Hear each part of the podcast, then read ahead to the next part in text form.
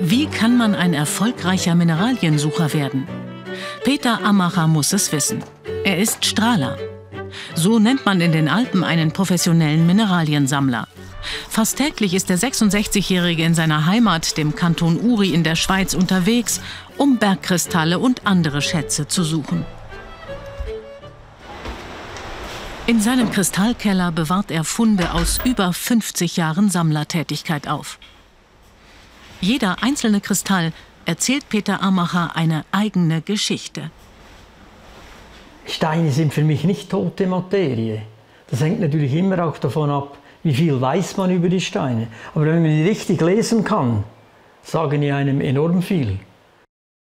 So kann der Geologe nicht nur ablesen, wie ein Kristall entstanden ist, er muss auch die Gesteine verstehen können, in denen Schätze wie dieses Rauchquarzgewindel zu finden sind.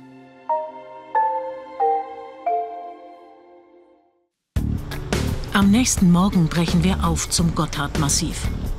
Peter Amacher gewährt uns ein besonderes Privileg.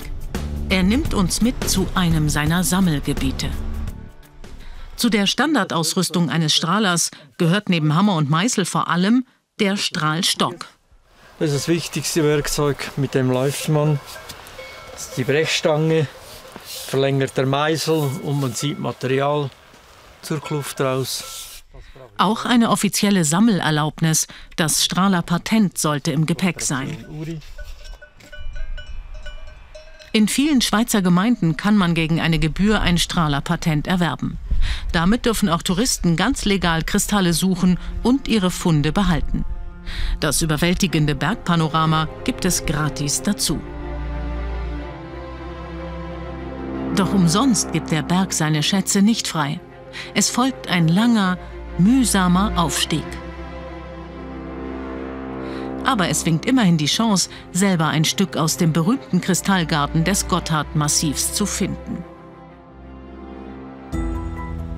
Bergkristalle, die zu kleinen Kristallbäumchen verwachsen sind. Sogenannte Eisenrosen, Kristalle des Minerals Hämatit, die blütenähnliche Formen bilden. Rauchquarzspitzen, die aus einem Rasen aus Amiantnadeln herauswachsen.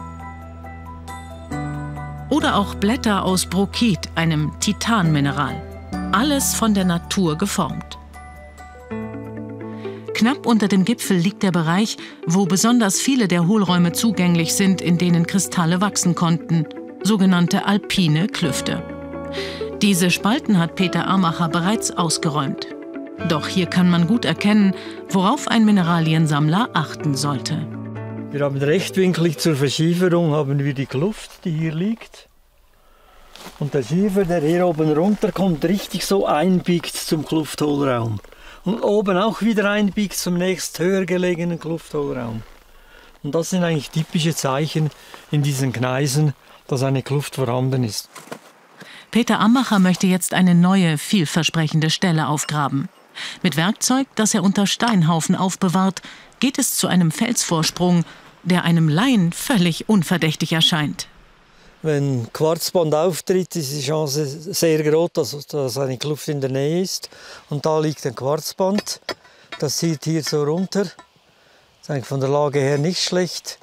Der Gneis ist oberflächlich auch stark aufgespalten, gut abbaubar. Und deswegen werde ich jetzt mal hier das ganze Gebiet abdecken.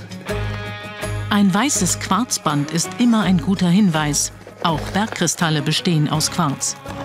Doch je länger er gräbt, desto mehr schwindet die Hoffnung des Strahlers auf einen Fund. Ein Hohlraum tut sich hier nicht auf. Doch Peter Amacher hat hier oben noch andere Baustellen. In dieser Kluft in einem Steilhang haben er und ein Kollege schon viele Bergkristalle geborgen. Vielleicht steckt im Mineralschlamm, mit dem die Hohlräume gefüllt sind, ja noch der ein oder andere Kristall.